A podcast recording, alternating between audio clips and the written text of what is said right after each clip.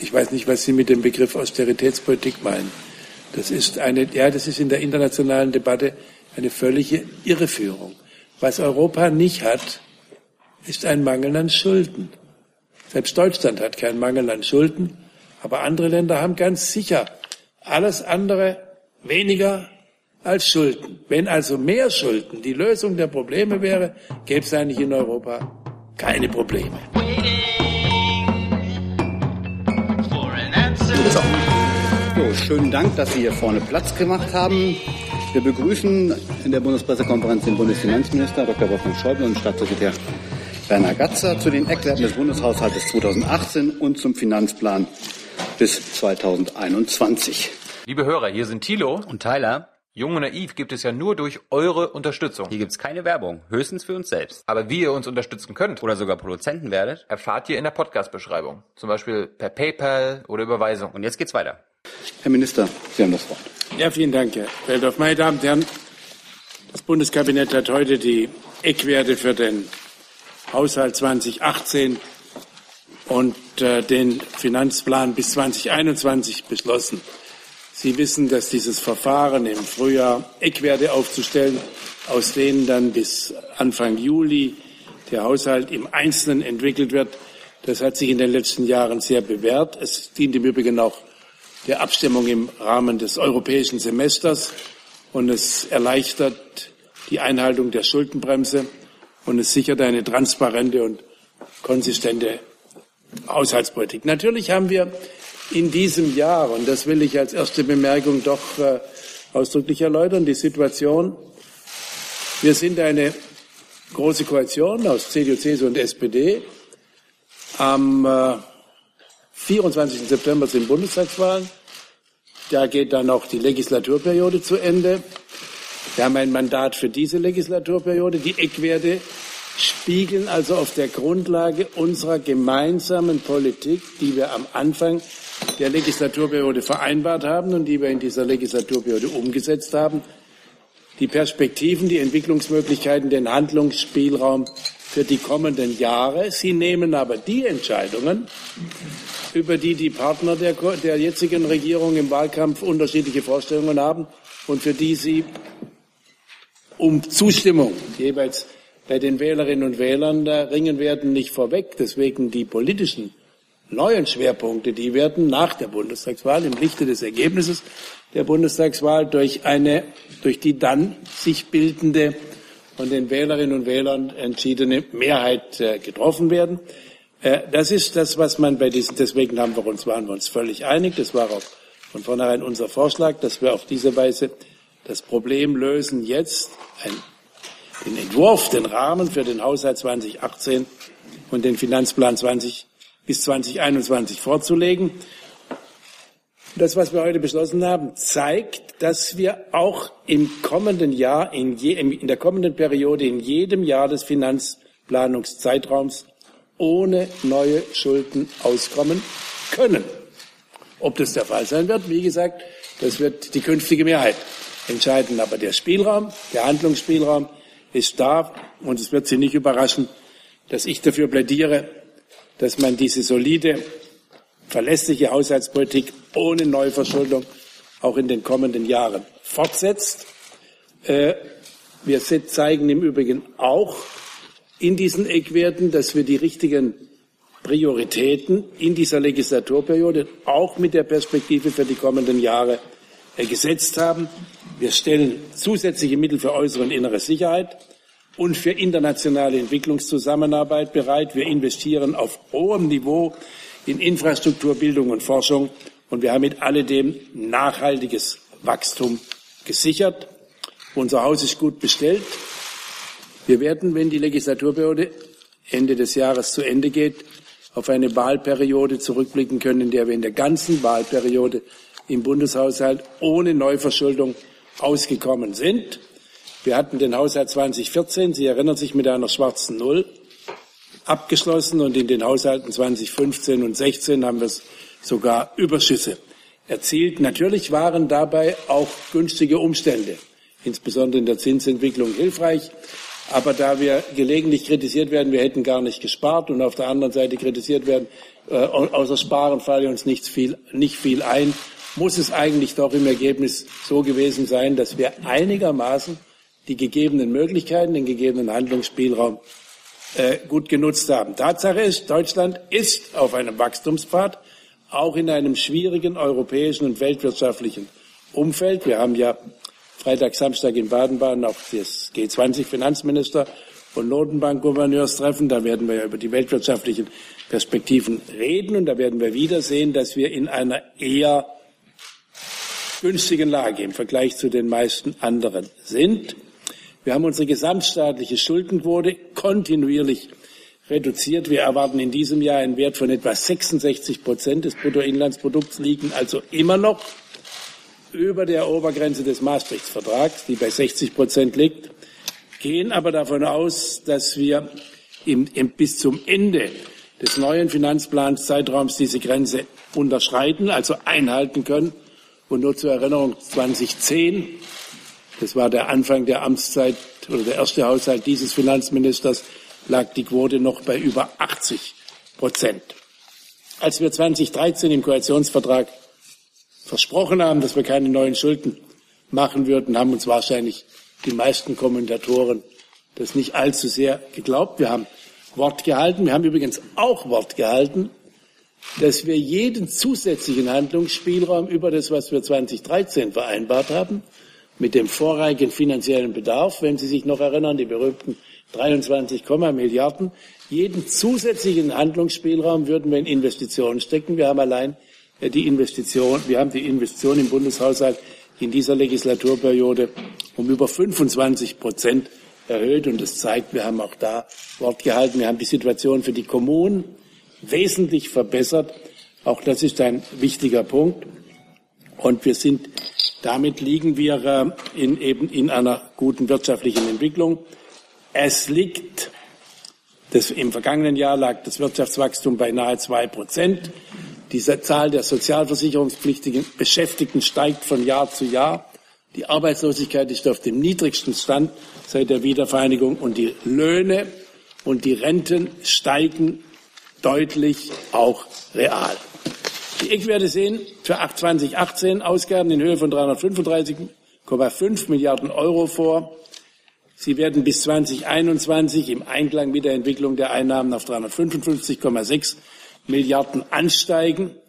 Und wir legen für die Steuereinnahme eine vom Bundesfinanzministerium erstellte aktuelle, aktualisierte Steuerschätzung. Wir haben die Steuerschätzung vom November aktualisiert und es basiert auf der Wachstumsprognose des Jahreswirtschaftsberichts äh, vom, vom Januar dieses Jahres. Wir erwarten für den Prognosezeitraum ein jährliches durchschnittliches Wachstum von rund 1,5 Prozent. Und auch das will ich nicht zuletzt im Hinblick auf Baden-Baden sagen. Haupttriebfeder des Wachstums in Deutschland ist die Inlandsnachfrage, der, der öffentliche und der private und der staatliche Konsum, auch die privaten und öffentlichen Investitionen. Das macht vielleicht manche Debatte über Leistungsbilanzüberschüsse, wobei im Übrigen häufig Leistungsbilanzüberschüsse mit Haushaltsüberschüssen verwechselt werden, was schon von der Größenordnung was völlig anderes ist, äh, äh, gesehen. Es ist gleichwohl richtig, auch das will ich sagen, dass wir äh, auch weiterhin vom Prinzip der Vorsicht bei der Haushaltsaufstellung und bei der Durchführung durchgehen. Wir hatten außergewöhnliche ökonomische Rahmenbedingungen, ich habe das erwähnt.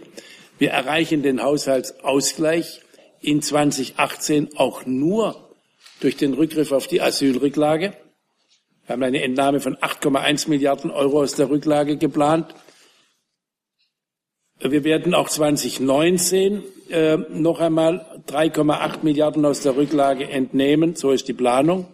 In diesem Jahr werden, haben wir 6,7 Milliarden Entnahme in 2017 eingestellt. Und damit ist die Rücklage dann auch aufgebraucht.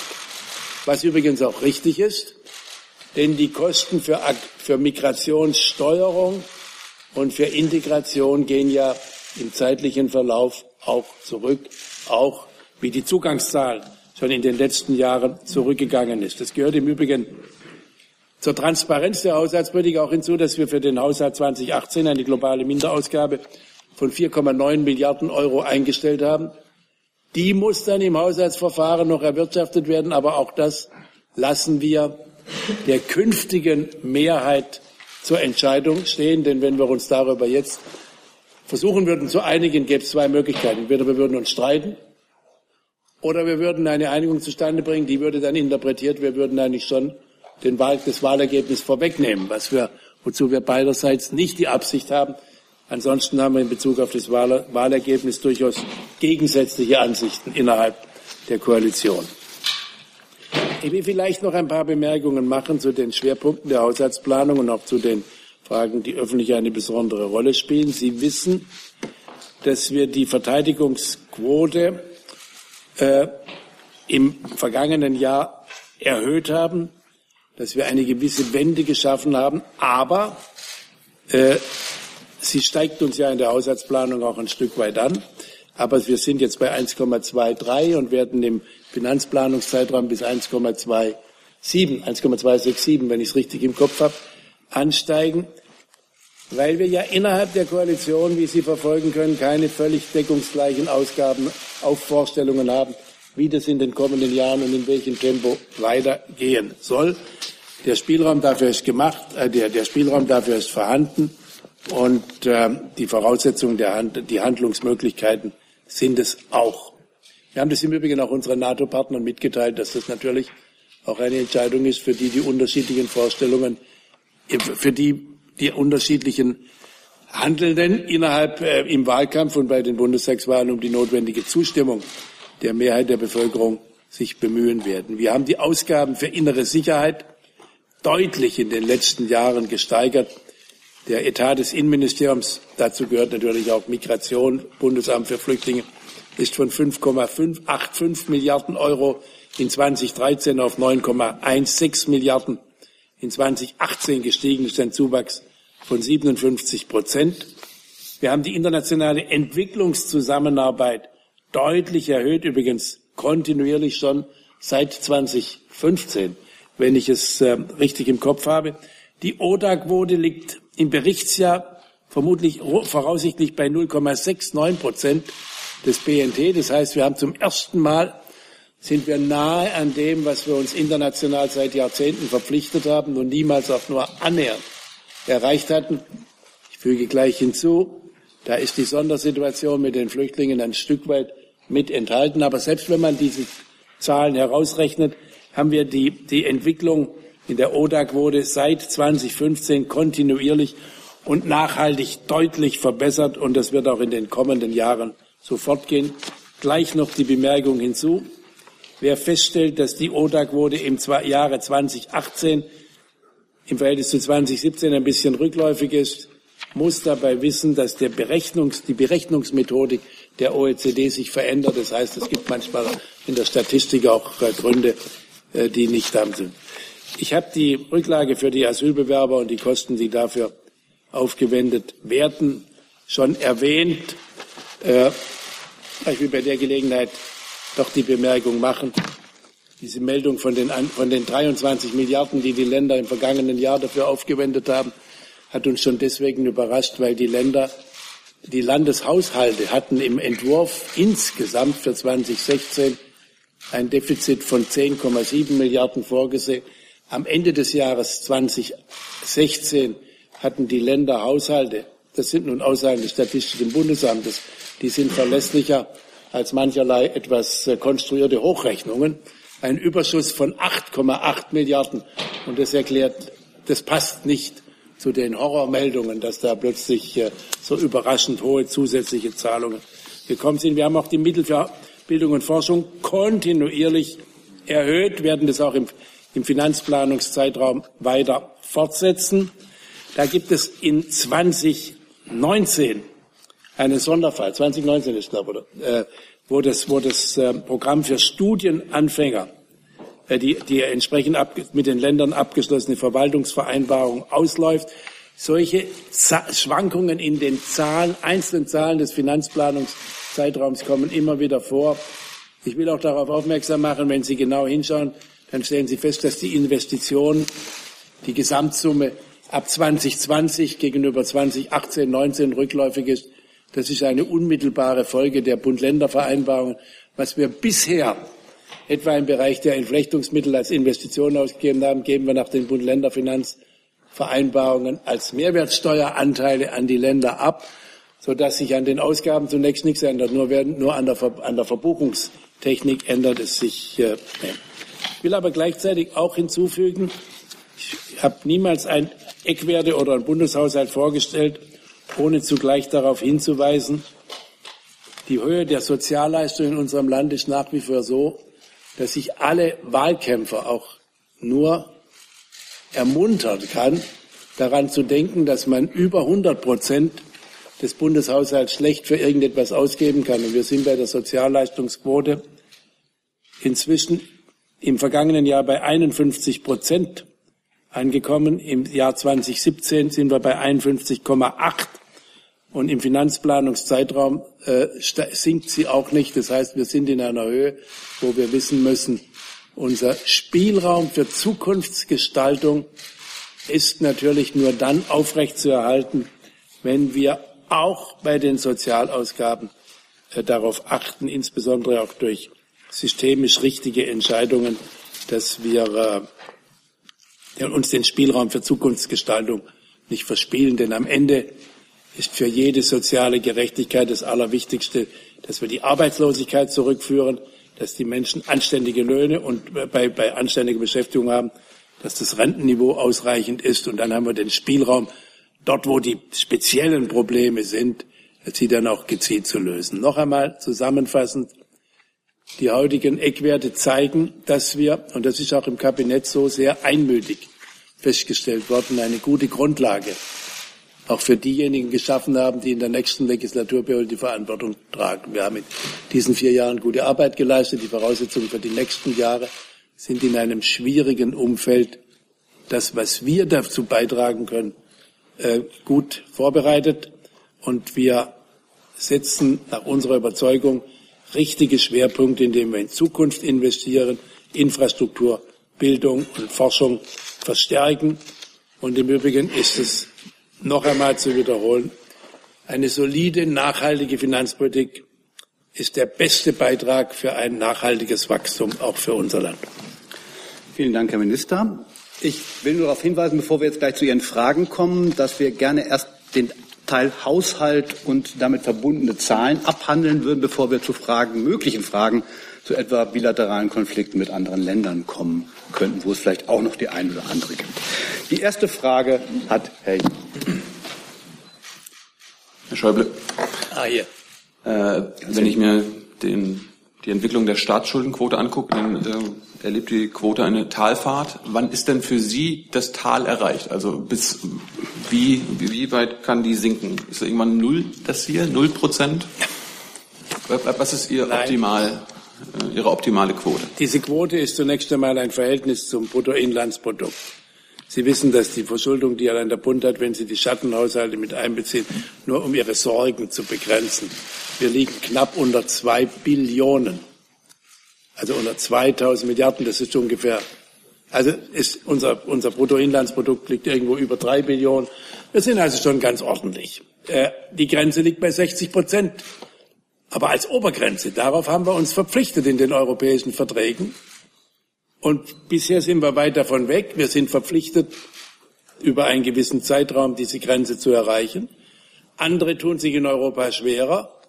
Wir halten unsere Verpflichtung ein, aber mehr tun wir gar nicht. Deswegen, wenn wir die 60 Prozent haben, dann werden wir gucken. Dann ist aber das der Gestaltungsspielraum künftiger Mehrheiten, für die wir im Wahlkampf darum kämpfen. Also null brauchen Sie sich die Sorge nicht zu machen. Das ist Zusatz. Ähm, und mich interessiert jedes Jahr, wann wir mit einer Mehrwertsteuersenkung rechnen könnten. Ähm, als die Mehrwertsteuer vor zehn Jahren drei Prozent erhöht wurde, wurde uns unter anderem mitgeteilt, also der Bevölkerung, dass wenn es dem Staat wieder gut geht, dann ist auch wieder Platz für Mehrwertsteuersenkung. Wann können wir aus Ihrer Sicht damit rechnen? Aus meiner Sicht äh, sollten Sie darauf jetzt nicht zu viel Hoffnung setzen. Sie wissen, dass wir im Wahlkampf ja unterschiedliche Vorstellungen haben. Das können Sie jetzt schon sehen. Ich habe als Mitglied der CDU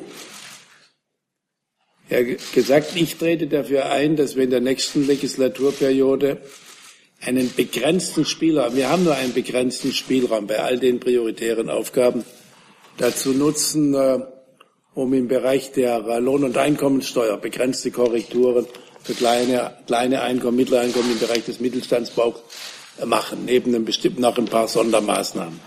Dann sind Sie aber schnell in einer Größenordnung, die ich für möglich halte, auch so beziffert habe, bis zu 0,5 Prozent des Bruttoinlandsprodukts.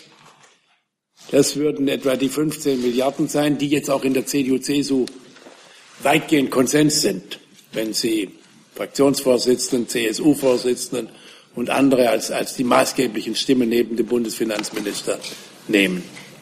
Äh, daneben müssen wir ab 2020 beginnen, den Solidaritätszuschlag abbauen. Über welchen Zeitraum gibt es auch noch unterschiedliche Vorstellungen. Die Vorstellungen der Union sind, dass wir es in elf gleichen Schritten machen. Aber da sehe ich keinen Spielraum für die Mehrwertsteuer, um Ihre Frage so zu beantworten. Und füge die, füge die Bemerkung hinzu, wir liegen im Mehrwertsteuersatz im, Euro, im europäischen Mittelmaß. Und wir sind ja europäisch und international eher mit den Sorgen beschäftigt, dass im Bereich der Unternehmenssteuern äh, wir stärkere Wettbewerbsüberlegungen anderswo bekommen werden. Das heißt, unser Handlungsbedarf werden wir stärker in anderen Bereichen machen müssen, wenn wir auch ökonomisch richtige steuerpolitische Entscheidungen treffen. Deswegen die Mehrwertsteuer steht bei mir nicht im Fokus, im Vordergrund meiner Überlegungen. Herr Kollege. Herr Schäuble, gibt es äh, möglicherweise jenseits dieser 15 Milliarden, die Sie gerade genannt haben, in den kommenden Bundeshaushalten 2018 und danach zusätzlichen finanziellen Gestaltungsspielraum, der durch die ja erstaunlich gute Wirtschaftslage begründet wäre. Also gibt es zusätzliche Milliarden, die ausgegeben werden können, für welchen Zweck auch immer, Investitionen, Steuersenkungen, etc. Na gut, das wird man sehen. Ich habe ja, wir, wir bleiben beim Prinzip der einer gewissen Vorsicht. Aber die Zahlen, die wir, die wir vorlegen und die wir heute beschlossen haben, zeigen ja, wir haben einen erheblichen Handlungsbedarf. Wir müssen in 2018 ein, noch eine globale Minderausgabe auf die Einzelpläne verteilen. Das wird eine politisch ordentliche Anstrengung, nichts Ungewöhnliches, aber doch eine ordentliche Anstrengung sein. Das sind, äh, die erbracht werden muss in den haushaltspolitischen Entscheidungen der dann künftigen äh, Mehrheit, wie immer die Bundestagswahl ausgehen, 4,9 Milliarden. Darüber hinaus äh, schaffen wir den Ausgleich in den beiden im Finanz oder in den drei im Finanzplanungszeitraum von seit jeher besonders schwierigen Jahren 17, 18, 19 durch, den, durch die Aufteilung dieser Rücklage, die ich erwähnt habe. Daraus würde ich jetzt mal nicht zu viel äh, illusionäre Erwartungen ableisten an große zukünftige Spielräume. Wir stellen im Übrigen in der, in der unterstellen in der Planung auch einen allmählichen Anstieg des Zinsniveaus. Äh, wir glauben nicht, um die Frage, die gar nicht gestellt wurde, gleich zu beantworten, dass wir diese ganz ungewöhnliche Entwicklung, dass wir sogar noch die Agio-Einnahmen äh, bei der Ausgabe von Staatsanleihen haben, dass sich das auch in diesem Jahr noch fortsetzen wird, nichts an, der, an den Finanzmärkten spricht für eine Wiederholung dieser ja nun extrem außergewöhnlichen Situation und im mittelfristigen Verlauf müssen wir mit ansteigend, für ansteigende Zinsen, die ich ökonomisch ja für richtig halte, um gar keinen Zweifel zu lassen. Aber wir müssen natürlich in der Haushaltsplanung dafür Vorsorge treffen, was wir in diesen Eckwerten tun. Und wenn es dann am Ende, so, am Ende so ist, dass wir wieder wie 2013 einen Koalitionsvertrag abschließen, wo, wir, wo sich diejenigen, die das abschließen, wenn es eine Koalition braucht, vielleicht schafft auch, schaffen wir auch eine Partei allein die Mehrheit. Dafür gibt es ja, ist auch schön, nicht, allein zu regieren, aber es kommt nicht so häufig vor. Äh, aber dann muss auch die sich darüber verständigen, und wenn sie dann macht wie vor vier Jahren, wo man sagt, dieses machen wir, das ist der Bedarf, den wir in jedem Fall finanzieren können. Der Rest muss aus den Einzelplänen erwirtschaftet werden. Und wenn wir zusätzliche Spielräume haben, weil das Schicksal es mit uns gut meint oder unsere Politik erfolgreich ist, dann werden wir die dafür nutzen. Das halte ich für eine ganz gute Politik. Sie war ganz erfolgreich in diesen Jahren. Und äh, noch einmal, wir stehen heute ich habe eine gute Erinnerung, an welchem Stand ich angefangen habe als Finanzminister Ende 2009. Und wir sind besser als die anderen daraus gekommen. Das hat eine Reihe von Gründen. Nicht das Verdienst von irgendeinem, auch nicht als allein das Verdienst der Politik, aber wir haben wichtige Beiträge dazu geleistet, die gelegentlich unterschätzt werden. Deswegen rufe ich es gerade am Beginn eines Wahlkampfes allen Verantwortlichen in Erinnerung. Es wird wichtig sein, dass wir auch in der Zukunft gut wirtschaften. Herr Wonka. Herr Schäuble, äh, Sie sagen mit Blick auf den Verteidigungshaushalt, äh, dass weitere Schritte in Richtung auf das NATO-Ziel 2 Prozent vom BIP gegangen werden müssen. Mich würde interessieren, welche Vorstellungen haben Sie davon oder machen Sie das als reine Auftragsarbeit dann rechnerisch umsetzen, was Frau von der Leyen Ihnen äh, vorgibt? Und die zweite Frage zu konkreten Zahlen. Sie sagen, bei den flüchtlingsbezogenen Leistungen des Bundes äh, wird nach jetzigem Stand, wird man kontinuierlich bis auf 15 Milliarden Euro zurückgehen können. Welche Politik der Bundesregierung setzt das voraus, um ein Viertel der Flüchtlingsgelder, die sie jetzt haben, äh, demnächst einzusparen?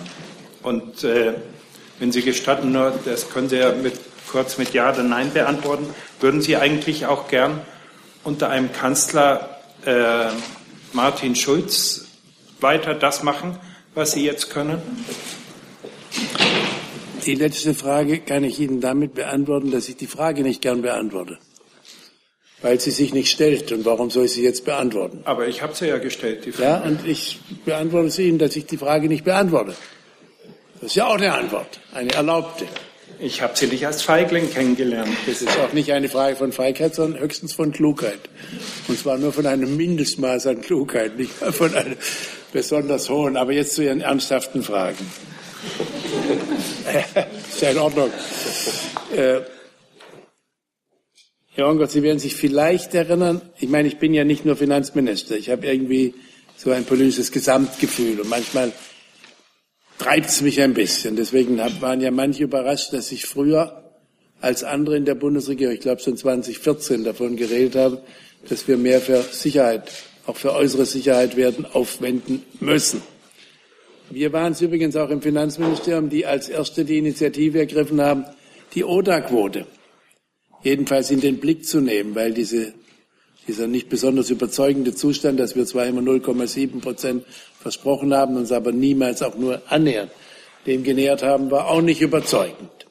Also haben wir gesagt, haben wir dafür plädiert, man sollte sich in die Richtung bewegen und wir waren gar nicht so schlecht. Jetzt, dann haben wir die Verpflichtung des NATO-Gipfels von Wales innerhalb von einer Dekade, wenn ich es richtig erinnere, die zwei Prozent zu nehmen. Nun sind die zwei Prozent immer eine gegriffene Zahl, da fällt alles Mögliche drunter. Man wird im Übrigen auch nochmal unter den neuen Sicherheitsanforderungen international diskutieren müssen, was ist eigentlich Verteidigung. Auch darüber kann man ja unter vernünftigen Menschen durchaus diskutieren.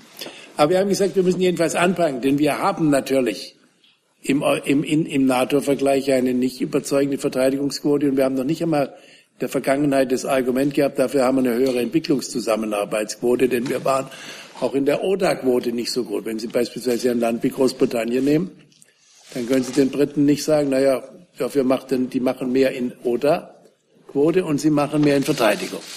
Also irgendwie geht es auch. Und deswegen haben wir jetzt die NATO-Quote langsam angehoben. In, in 2016 wird sie vermutlich auf 1,18 ansteigen das noch ein vorläufiges ist.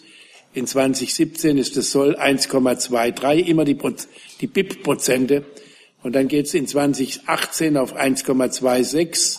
Das ist aber jetzt die Fortschreibung der jetzt eingegangenen Verpflichtungen. Nun wissen Sie, dass innerhalb der Koalition da anders, unterschiedliche Akzente sind. Deswegen haben wir jetzt nicht den Versuch unternommen, das hat auch Frau von der Leyen so in München bei der Münchner Sicherheitskonferenz äh, so gesagt. Wir hatten das vorher miteinander bes äh, besprochen. Äh, das ist eine Frage, über die wir müssen wir natürlich auch, so ist das in der Demokratie, den Souverän überzeugen und dann wird man weiteren Spielraum machen äh, können und machen müssen. Jetzt zu Ihrer zweiten Frage, was die äh, asylbedingten Belastungen des Bundes anbetrifft. Äh, wir gehen davon aus, dass die Mittel, die wir, diese, diese Zahlen setzen sich ja zusammen aus Maßnahmen für die Fluchtursachenbekämpfung. Äh, da sind wir in einer Größenordnung von sechs bis sieben Milliarden jährlich für den ganzen Finanzplanungszeitraum. Wir gehen davon aus, dann sind auch Kosten für die Aufnahme, Registrierung, Unterbringung im Asylverfahren. Dabei gehen wir davon aus, dass die eher im Zeitablauf ein wenig rückläufig sein werden. Dann gehen wir davon aus, dass die Integrationsleistungen, an denen sich der Bund ja massiv beteiligt, im Zeitablauf eher steigen werden. Dafür und genauso die Sozialtransferleistungen nach den Asylverfahren. Dafür haben wir auch im Haushalt BMAS für 2018 und in der mittelfristigen Finanzplanung Sorge getragen. Aber dafür gehen die Zahlungen, die natürlich in unseren Gesamtzahlen in 2016 auch enthalten sind und 2017 die wir unmittelbar an Länder und Kommunen leisten, im Finanzplanungszeitraum deutlich zurück. Sie sinken schon in 2018 und in 2019 dann auf 1,7 von 6,8 noch in 2017 und 9,2 Milliarden in 2016. Und das erklärt, warum in der Summe äh, wir von 2004 im Finanzzahlungsplan 2004 ist die Ist-Zahl von 2016 auf 15,1 in 2021 gehen. Also insgesamt sinken die Leistungen nicht ab, aber das, was wir unmittelbar an Länder und Kommunen leisten, sinkt natürlich ab, weil wir ja andere Vereinbarungen mit den Ländern auch getroffen haben. Da sind wir wieder in dem Bereich, wo auch ein Stück weit die, die an, unterschiedlichen Verbuchungsansätze aus äh, Bund-Länder-Vereinbarungen, Entflechtungsmittel und so weiter damit reingehen. Das ist die Antwort auf Ihre zweite Frage. Und die dritte Frage beantworte ich nicht. Herr Kollege. Äh, Tobias Schmidt, Büro Herz und Buchsteiner. Ähm, Herr Schäuble, zu den 15 Milliarden, Sie haben sie jetzt erwähnt, gleichzeitig sagen Sie, die Zeiten werden ein bisschen schwieriger, dann gibt es diese globale Minderausgabe von fast äh, 5 Milliarden Euro. Ich wüsste gerne, ähm, ob Sie mir erläutern können, wo Sie diesen Spielraum dann tatsächlich sehen für die 15 Milliarden. Für die Steuersenkungen. Genau. Für, die Steu für, die, für, die Steuersenkungen. Ja, weil wir, schauen Sie, wir haben im in dieser Legislaturperiode, so bin ich auch auf die 15 Milliarden gekommen.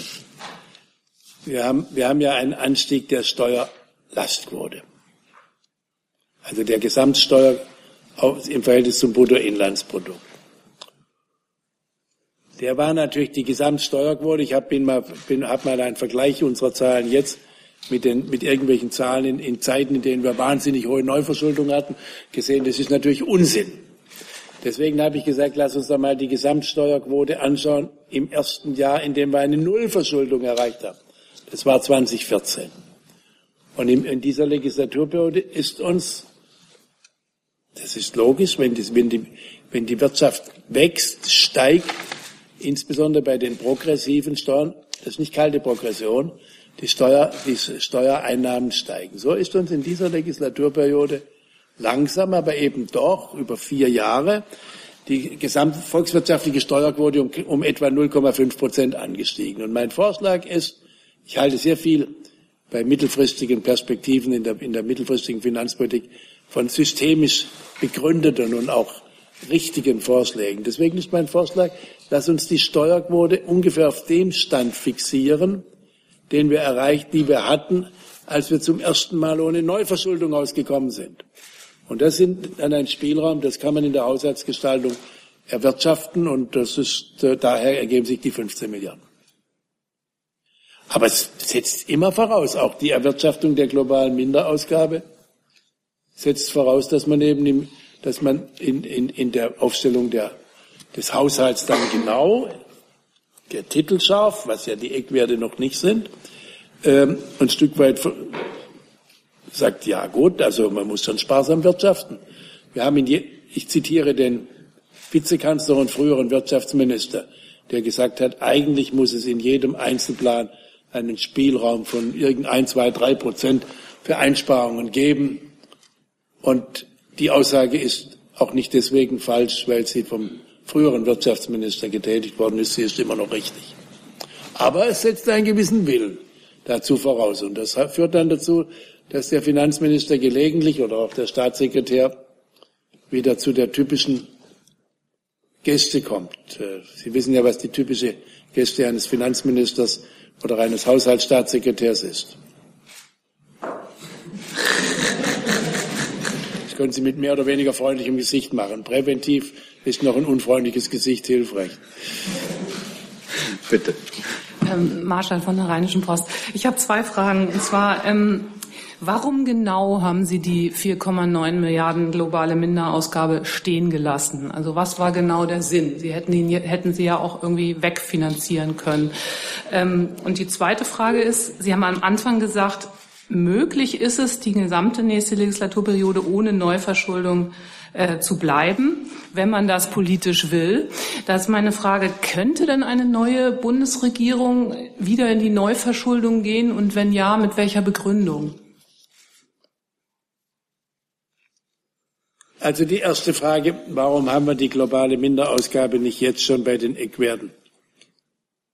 Wenn Sie, ich, ich habe ja beschrieben, das war, am, als wir uns an, vorgestellt haben, wir, was, wie machen wir das jetzt eigentlich mit in 2017, wo wir jetzt ja aus der großen Koalition heraus Wahlkampf führen und zugleich einen vernünftigen Haushaltsentwurf und Eckwerte vorstellen sollen. Beim letzten Mal, als wir das hatten, 2013, waren wir nicht in einer großen Koalition und von 2009 habe ich, da war auch Sondersituation durch die Wirtschaftskrise. Und dann haben wir gesagt, wir machen das und haben davon alle Kollegen überzeugt. Viele waren überrascht, wie einigermaßen schiedlich, friedlich wir das alles jetzt hingebracht haben. Und äh, ich glaube, ich breche, ver, äh, verletze nicht die äh, Verschwiegenheitspflichtung des Kabinetts, wenn ich sage, es war ein, ein ziemlich großes Einvernehmen, dass wir eigentlich das so in der Linie ganz gut miteinander machen. Und deswegen haben wir gesagt, wir führen jetzt nicht die Streitigkeiten, über die wir im Wahlkampf noch genügend streiten. Wir müssen ja genau unterscheiden. Wir sind jetzt eine gemeinsame Regierung, die gut arbeitet. Das ist auch die verdammte Pflicht von jedem. Man ist ja nicht Regierung, um, sie, um da seine persönlichen äh, Dinge, Bedürfnisse auszuleben, sondern um, dem, um das Land nach besten Möglichkeiten äh, voranzubringen. Und gleichzeitig ist es, der Wahlkampf ist genauso eine demokratische Pflicht, aber es sind zwei unterschiedliche Dinge. Und da ist es auch ganz gut für die künftige Mehrheit, dass sie schon weiß, wer immer das sein wird. Ich kann Ihnen meine Wünsche sagen, wer das sein soll. Das würde auch den Herrn Honker der ist aber schon gegangen. Es würde ihn noch nicht einmal überraschen, was meine Wünsche sind. Äh, aber das muss der Wähler zunächst einmal entscheiden. Es ist aber ganz gut, wenn auch die künftige Mehrheit weiß, wir müssen, wir können nicht in Saus und Braus leben. Selbst wenn die in den vier Jahren zuvor gut gewirtschaftet worden ist, haben wir nicht, äh, sondern das Prinzip der sparsamen Mittelverwendung gilt auch in, gilt auch in der Zukunft. Das ist machbar, aber es ist nicht, äh, ja, glaube ich so. War das Ihre Frage? Ja. ja. Und äh, die zweite Frage war, die, in, mit welcher Begründung kann man, könnte man theoretisch wieder in die Neuverschuldung gehen? Naja, Sie wissen die Schuldenregel des Grundgesetzes und der Europäische Stabilitäts- und Wachstumspakt geben uns ja einen gewissen Spielraum.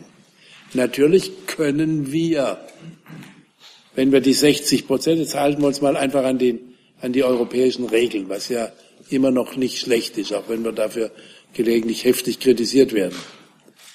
Äh, wenn wir die 60 Prozent erreicht haben, können wir natürlich Neuverschuldung machen innerhalb der Defizitgrenze. Wir dürfen nur die Gesamtverschuldung da nicht ansteigen lassen, aber äh, bei 60 Prozent können wir ja dann in dem Maße, in dem das Bruttoinlandsprodukt steigt, auch Neuverschuldung machen, ohne dass der Prozentsatz sich erhöht. Damit darüber hinaus haben wir die Grenzen für das strukturelle Defizit nach der Schuldenbremse und die europäischen Regeln, also einen gewissen Spielraum gibt es. Das ist ja auch die Begründung für diejenigen, die uns gelegentlich sagen, wir hätten doch noch Fiscal Space. Ja, weil die sagen, also wir sind nach europäischem Recht verpflichtet, innerhalb von 20 Jahren, wobei ich nicht weiß, wann die 20 Jahre begonnen haben, ich glaube 2005 oder irgendwann, also schon lange, äh, auf die 60 Prozent zurückzuführen. Das heißt, wir müssen ein Zwanzigstel dessen, was wir mal zum Zeitpunkt X über den 60 Prozent hatten, jährlich zurückführen. Und wir sind im Augenblick ein bisschen schneller. Nach den europäischen Regeln würden wir auch noch nicht äh, äh, rechtsbrüchig werden oder regelbrüchig, wenn wir ein bisschen langsamer uns den 60 Prozent nähern würden. Das ist der Fiscal Space. Ich muss nur zur, zur Entwirrung mancher internationalen Debatten sagen. Dabei geht es dann um Beträge in der Größenordnung von ein, zwei Milliarden.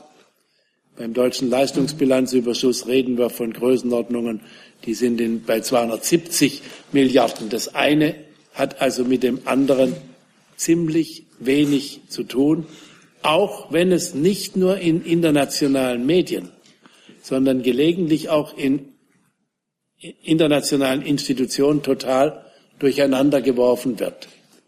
Äh, der deutsche, der deutsche Haushalt, die deutsche Finanzpolitik hat ziemlich wenig mit dem deutschen Leistungsbilanzüberschuss zu tun. Ich freue mich auf mein Gespräch mit meinem amerikanischen Kollegen Stephen Mnuchin morgen und auf die Beratungen der Finanzminister und Notenbankgouverneure. Aber allein die Größenordnung der Zahlen, wenn man sie gegeneinander stellt, zeigt ja, ich kann gelegentlich in, in, in Kommentaren, auch bei Ihnen, nicht bei Ihnen persönlich, denke ich, mein Gott, könnte man nicht ein bisschen genauer unterscheiden, damit die Menschen nicht so verwirrt werden. Am Schluss haben wir ja, im letzten Jahr haben wir es ja fertiggebracht. Das war allerdings das verdienstvolle Wirken meines Koalitionspartners, dass wir aus einem völlig normalen Vorgang, das am Ende eines Jahres äh, ist und soll in der Kameralistik nie übereinstimmen, plötzlich eine Debatte gemacht worden ist über die Übrigens über die 8,8 Milliarden, die die Länder ins, insgesamt überschüssig erzielt haben, hat kein Mensch je auch nur ein Wort verloren. Die Mehrzahl der Länder wird leider nicht von CDU-Ministerpräsidenten regiert. Herr Neumann. Debatten sind manchmal verwirrend. Herr Neumann ist dran, bitte. Herr Schäuble, zwei Fragen zur Verteidigungsquote. Wenn man ehrlich ist, ist dieses 2-Prozent-Ziel eigentlich noch erreichbar in der in Wales vorgegebenen Zeit angesichts der wirklich marginalen Steigerungen, die ja bisher nur in der Finanzplanung vorgesehen sind? Und die zweite Frage ist, auch da, wenn man ehrlich ist, Müsste man nicht sagen, dass man anderswo auch wirklich verzichtet oder sogar spart, um dieses Ziel zu erreichen? Stichwort keine Steuersenkung zu machen oder die Sozialausgaben nicht weiter steigen zu lassen zugunsten der, der Verteidigungsausgaben? Herr Neumann, ich weiß nicht, was die Formulierung, wenn man ehrlich ist, bedeuten soll. soll wollen Sie mir unterstellen, ich sei nicht ehrlich? Ja, natürlich ist es möglich, wenn man es will. Ist es möglich. Äh, was zwei Prozent vom Bruttoinlandsprodukt sind, können wir ausrechnen. Das ist natürlich eine beachtliche äh, Steigerung. Äh, die, die, ich bin nicht Verteidigungsminister. Äh, und die Verteidigungsminister innerhalb der NATO, Sie haben aber gerade die Stellungnahme des, äh, auch des NATO-Generalsekretärs gesagt, der ja dargelegt hat, dass innerhalb der NATO auch im europäischen Teil eine gewisse Trendwende erreicht ist. Ich glaube, es ist wichtig, die Botschaft, ja, die Europäer und ja, wir Deutsche werden einen größeren Anteil an dem gemeinsam für notwendig gehaltenen übernehmen. Ob das dann auf Punkt und Komma oder auf die dritte, äh, dritte, dritte Dezimalstelle hinter dem Komma äh, Zahl ist, ist vielleicht nicht die entscheidende Frage, sondern die entscheidende Frage ist, dass wir gegenseitiges Vertrauen und Verlässlichkeit und ein hinreichendes Maß an Burdensharing zur gemeinsamen Verantwortung tragen. Und dann wird man auch darüber Diskussionen führen, was heißt Sicherheit und was heißt eigentlich Vorkehrung für Sicherheit in diesen Zeiten. Dass wir heute schon einen völlig anderen Sicherheitsbegriff haben als vor, vor 20 oder 30 Jahren, ist klar. Als ich Innenminister war, bin ich gelegentlich noch dafür kritisiert worden, dass ich gesagt habe, der Sicherheitsbegriff wandelt sich sehr. Man kann nicht mehr zwischen innerer und äußerer Sicherheit so trennen. Wir brauchen ganz, wir haben ganz andere Herausforderungen. Ich glaube inzwischen, dass die Stabilisierungsrisiken in Afrika auch etwas mit Sicherheit zu tun haben, insbesondere wenn man das Radikalisierungspotenzial, was sich dahinter verbirgt, auch in anschaut. Insofern, was wir auch als deutsche Initiative auf die Tagesordnung der G20 gesetzt haben, das wird auch ein langer Weg sein. Aber wir fangen damit an, Compact with Africa. Und wir werden in den nächsten Tagen in Baden-Baden uns ganz stark darauf konzentrieren. Wir machen eine Afrika-Konferenz noch vor dem G20-Gipfel. Und ich sage Ihnen, auch in Hamburg wird Afrika eine starke Rolle spielen. Ich bin ganz überzeugt, dass wir einen breiteren internationalen Konsensus erzielen, dass auch das in einem erweiterten Sicherheitsverständnis durchaus spielt. Und wenn Sie so sehen, dann ist es wichtig, dass wir sagen, ja, äh, wir wissen, dass wir mehr tun müssen. Ich will nur darauf, darauf hinweisen, ich habe schon bei der Einbringung des Haushalts 2015, wenn ich mich recht erinnere, im Bundestag gesagt, nach meiner Überzeugung ist es ganz wichtig, dass wir unserer Bevölkerung auch wieder und wieder sagen, bei unserem relativen Wohlstand im Vergleich zu anderen werden, heißt Fürsorge, Verantwortung für die Zukunft, also für die kommenden Jahre, von mir aus auch für kommende Generation, wie immer pathetisch oder Sie Sie es formulieren wollen oder nicht, dass wir in einem stärkeren Maße in die Stabilität unserer Nachbarschaft investieren, weil ohne eine Stabilisierung unserer Nachbarschaft werden wir weder in Deutschland noch in Europa gute Zukunftsperspektiven haben. Deswegen ist das eine gegen das andere nicht auszuspielen. Und wenn wir da wieder mehr Solidarität und mehr Effizienz erreichen, ist gut. Und dazu müssen wir klar sagen, das tun wir in diesen Eckwerten. Ja, wir haben verstanden und wir sind dazu bereit. Herr Kollege. Stefan Vetter, Saarbrücker Zeitung. Ähm, Herr Schäuble, noch auch noch mal eine Frage äh, zur globalen Minderausgabe. Man hat sich ja schon an äh, sprudelnde Steuerquellen richtig gewöhnt und auch äh, an Haushaltsüberschüsse. Könnten diese 4,9 Milliarden auch ein Ausdruck dafür sein, diese 4,9 Milliarden auch Ausdruck dafür sein, dass es mit diesen schönen Zeiten, äh, dass die sich jetzt auch zum Ende neigen? Oder ist es tatsächlich nur so, dass diese 4,9 Milliarden politischer Ausdruck der Tatsache sind, dass sich Union und SPD nicht über, äh, darüber einigen könnten, konnten, in dieser Summe Einnahmen und Ausgaben in Einklang zu bringen. Oh nein. Die zweite Frage, die ich ganz kurz, äh, die zweite Frage, die ich noch habe, äh, Sie sprachen von den 15 Milliarden, die Sie das als Entlastungsvolumen sehen. Äh, ist das auch, das ist ja jetzt begreiflicherweise nicht eingepreist in der Finanzplanung bis 2021. Äh, Sie, verstehe ich es richtig, Sie gehen davon auch, dass das auch mit einer schwarzen Null weiter machbar wäre? So eine Entlastung? Die zweite Frage beantworte ich äh, zuerst. Die Antwort lautet ja. Ich bin ja dafür, dass wir diese Finanzpolitik in konjunkturellen Normalzeiten ohne Neuverschuldung auch angesichts der gegebenen demografischen Lage fortsetzen. Und das ist der Handlungsspielraum, den ich sehe, äh, den man machen kann. Deswegen halte ich genau diese Aussagen miteinander für verantwortbar. Aber da die SPD zum Beispiel ja nun jeden Tag erklärt, sie sei gegen Steuersenkungen aus Gründen, die die SPD darlegt, wäre es ja völlig unrealistisch zu erwarten. Wir einigen uns in der Regierung jetzt auf Eckwerte, die Steuersenkungen beinhalten. Also ich meine, das kann ich von der SPD nicht verlangen. Und deswegen haben wir das ja, glaube ich, in einer vernünftigen, seriösen Weise so gemacht. Und äh, deswegen sage ich es auch in aller Offenheit. Äh, Ihre Formulierung, weil man hat sich schon so an sprudelnde Steuereinnahmen gewöhnt, ist natürlich ein Argument dafür zu sagen, es ist ja völliger Unsinn, sich an diese sprudelnden Steuereinnahmen gewöhnt zu haben. Es sind eine Reihe von außergewöhnlichen Sonderfaktoren, die diese Spielräume ermöglicht haben. Nicht zuletzt auch die, die Zinsentwicklung, die sich schon deswegen nicht so fortsetzen kann, weil die Gewinne gegenüber der bisherigen Finanzplanung durch Zinssenkungen ausgesetzt Die Zinsen können nicht mehr viel denknotwendig nicht mehr viel weiter senken, also können sie nicht mehr viel einsparen. Dabei und in den Länderhaushalten ist es so ähnlich. Wir haben eine günstige Lage von Wirtschaft und Beschäftiger. Das zeigt ja, dass, das, dass die Politik eben insgesamt richtig und erfolgreich ist.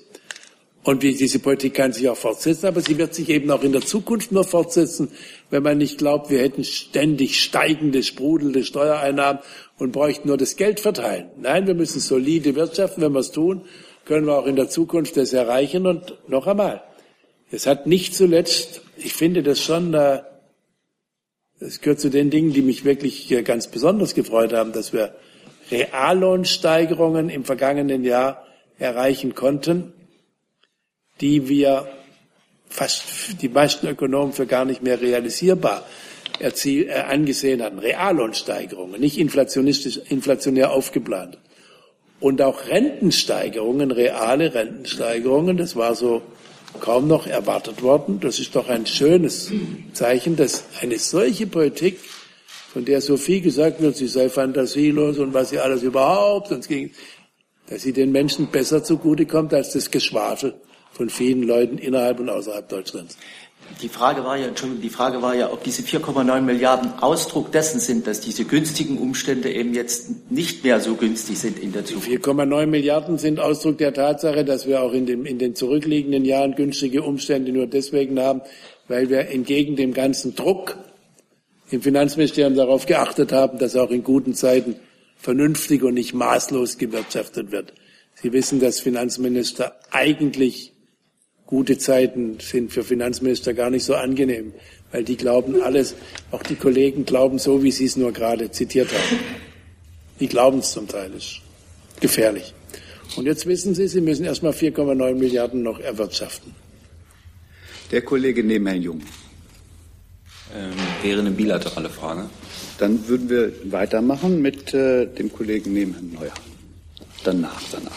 Philipp Neumann von äh, Entschuldigung, da, da, da, bitte. So, jetzt. Neumann, Funke Mediengruppe. Nee, der Kollege vor Ihnen, der hat sich gewählt. Da. Kai Weiser von Bild, Herr Schäuble. Äh, Sie haben die Sozialausgaben angesprochen. Dazu nochmal eine Frage und zu der typischen Geste des äh, Finanzministers. Die Sozialausgaben, die Kurve ist ja auch in Ihrer äh, Amtszeit weiter steil angestiegen. Ähm, wann müssen Sie diese Geste auch bei den Sozialausgaben noch häufiger zeigen? Wann muss man da mal rangehen an diesen drastisch ansteigenden, an die drastisch ansteigende Kurve Sozialausgaben? Naja, es ist eben so, der Finanzminister ist einer von vielen. Er hat seine Aufgabe, den Gesichtspunkt habe ich nicht allein, äh, sondern er ist Teil eines Teams innerhalb der Partei, mit meinem Wahlprogramm innerhalb der Koalition, innerhalb der Fraktion, innerhalb der Fraktionsgemeinschaft. Und da erhebt er seine Stimme und macht sein Rat. 2013 haben wir lange intensiv verhandelt. Wir waren im Übrigen, haben den Wahlkampf aussahen der Union. 2013 waren starker von Finanzminister geprägt. Keine Neuverschuldung. Ab 2015 haben wir versprochen, haben es 2014 geschafft. Keine Steuererhöhungen. Aber dafür muss man immer wieder zunächst die eigenen Freunde überzeugen. Das ist nicht so schwierig. Wir sehen den Erfolg, sind ja auch alle auch kluge Leute. Und dann muss man dafür Mehrheiten gewinnen. Das ist ein bisschen komplizierter, aber auch möglich. Und dann haben wir Koalitionsverhandlungen geführt, aber da haben wir alles Mögliche verabredet. Und deswegen ist dann am Ende innerhalb der Richtlinien Kompetenz des, der Bundeskanzlerin aber in einer Koalition natürlich, so ist die Verfassungswirklichkeit geworden, im Wesentlichen innerhalb des Koalitionsvertrags äh, die Sache zu vollziehen. Und in dem Koalitionsvertrag ist der Anstieg der Sozialleistungsquote angelegt gewesen. Deswegen haben wir uns immer wieder geeinigt. Aber ich werde nicht müde, mahnend meine Stimme zu erheben. Das ist jetzt eine dritte Geste nicht. Das eine ist so, das andere ist freundlich oder unfreundlich. Das dritte ist ein bisschen mahnend. Äh, Denkt daran, unter demografischen Gesichtspunkten und Nachhaltigkeit ist verdammt wichtig. Jetzt haben wir noch das Problem, dass die wirtschaftlichen Umstände vielfältig krisenbehafteter sind. Sie werden in jeder weltwirtschaftlichen Prognose von wem immer, immer stärker hören, die geopolitischen Risiken seien so vielfältig und schwer einzuschätzen. Und da ist es ziemlich gut, dass wir, ist übrigens auch Schwerpunkt der G20-Präsidentschaft schon von China, chinesische Präsidentschaft, der Kontinuität Resilienz stärken, Stock, Stockabsorptionsfähigkeit. Und dazu gehört natürlich Handlungsfähigkeit für Investitionen in Zukunft. Und deswegen muss ich immer wieder sagen, die Sozialleistungsquote ist schon hoch. Und ich glaube, dass die soziale Gerechtigkeit in unserem Lande nicht dadurch größer würde, dass wir die Sozialleistungsquote erhöhen, sondern dass wir vielleicht intelligenter und vielleicht weniger durch auch äh, ja, Verbände äh, strukturiert denjenigen helfen, die wirklich Hilfe brauchen. Zum Beispiel ist die Debatte um die Renten mit dem Stichwort, um die heutigen Renten mit dem Stichwort Altersarmut sowas von fehlgeleitet, dass es einfach schwer zu verantworten ist. Und wenn Sie, wofür ich immer werbe, ein bisschen hören, was der Generalsekretär des Caritasverbandes äh, wieder, wieder und wieder nicht müde wird zu sagen, dann glaube ich, kann man mit vernünftiger Finanzpolitik durchaus noch effizienter soziale Not in unserem Lande bekämpfen, wofür noch viel zu tun ist, aber nicht mit den, mit den verbandsmäßigen äh, einfachen äh, Lösungen. So, vielleicht ist damit die Frage beantwortet. Jetzt sind Sie dran, Herr Neumann. Philipp Neumann, Funke Mediengruppe. Herr Schäuble, das schließt, ähm, schließt an an die äh, Antwort eigentlich, die Sie gerade schon gegeben haben. Die SPD macht ja schon Wahlkampf mit der These, dass die soziale Spaltung in Deutschland riesig groß ist, dass sie größer wird. Ähm, vielleicht können Sie auch noch mal kurz sagen, ähm, ob Sie sagen, welche, welchen Handlungsbedarf es da gibt. Und dann eine kurze Nachfrage zu den Investitionen. ähm, diese viereinhalb Milliarden ähm, Investitionsrückgang von 19 auf 20. Können Sie da noch mal ganz kurz erklären, ähm, wie der zustande kommt und ob das ein gutes Zeichen ist aus Ihrer Sicht, dass da der Bund plötzlich mal viereinhalb Milliarden weniger ausgibt für Investitionen? Ach, Herr Neumann, die erste Frage will ich Ihnen eigentlich nicht so richtig beantworten, weil ich ja den Beschluss der Bundesregierung zu den Eckwerten für den Haushalt und für die Finanzplanung hier vertrete und erläutere und ja nicht als Wahlkämpfer eines Teils dieser Bundesregierung bin. Ich mache gelegentlich, ich meine, ich mache hier aus meiner persönlichen Meinung keinen Hehl, das muss ich auch nicht, das tun auch meine Kollegen nicht, aber ich versuche es ein bisschen doch voneinander zu trennen und deswegen haben Sie gut verstanden, was ich sagen würde, wenn ich hier nicht als, als Bundesfinanzminister für die gemeinsame Regierung wäre. Äh, was die Investitionsquote anbetrifft, äh, in den Jahren 20, 2021 im Finanzplanungszeitraum. Äh, jetzt suche ich mal wieder, wo die Zahlen genau sind. Bitte? Entflechtungsmittel. So, liegt es, so liegt es an den Vereinbarungen im Bund-Länder-Finanzausgleich.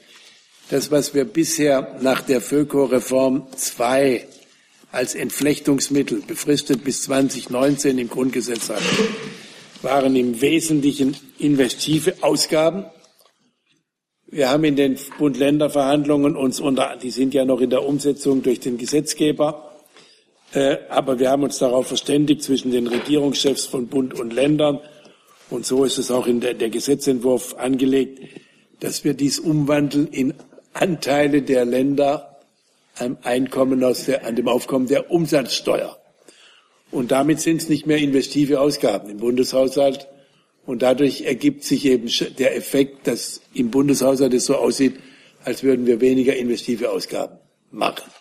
Das wird sich im Laufe der Jahre durch neue und zusätzliche Schwerpunkte dann wieder ein Stück weit entwickeln. Aus Sicht der heutigen, des heutigen Standes ist es eben so. Aber bedenken Sie, wir haben 2013 den Anstieg der Investitionsausgaben in dem Maße, wie wir es jetzt erreichen konnten, bis einschließlich 2017 auch nicht vorhersehen, vorhergesehen, sondern nach dem Prinzip der Vorsicht nicht eingestellt gehabt.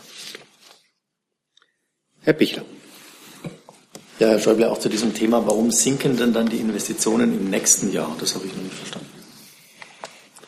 Warum sinken die Investitionen im nächsten Jahr? Herr Gatzer, wo ist die Zahl? Jetzt von 36,35,7. Achso, ja. Bitte? Gewährleistungsausgaben sind das. Die, Gewährleist die ja, Gewährleistungsausgaben sind äh, von der Definition her auch Teil der Investitionen.